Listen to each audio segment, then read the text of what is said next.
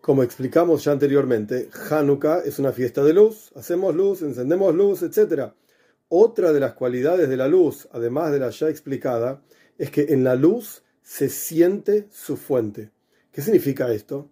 Por ejemplo, una lámpara azul produce luz azul. Entonces, cuando uno ve la luz azul, uno puede percibir que hay una fuente que está produciendo esa luz, que es azul. Por eso, los y los cabalistas, utilizan la palabra oir, luz, el ejemplo de luz, para hablar sobre cómo Dios crea el universo. Porque en la creación misma del universo podemos sentir la presencia de Dios. Y lo mismo pasa como dice el versículo, Ner oir. Los preceptos son como una vela y la Torah es luz. Porque en la Torah podemos sentir al Creador, al que nos entrega la Torah. ¿Cómo se hace esto? Siendo conscientes justamente que cuando estudiamos Torah estudiamos la sabiduría de Dios.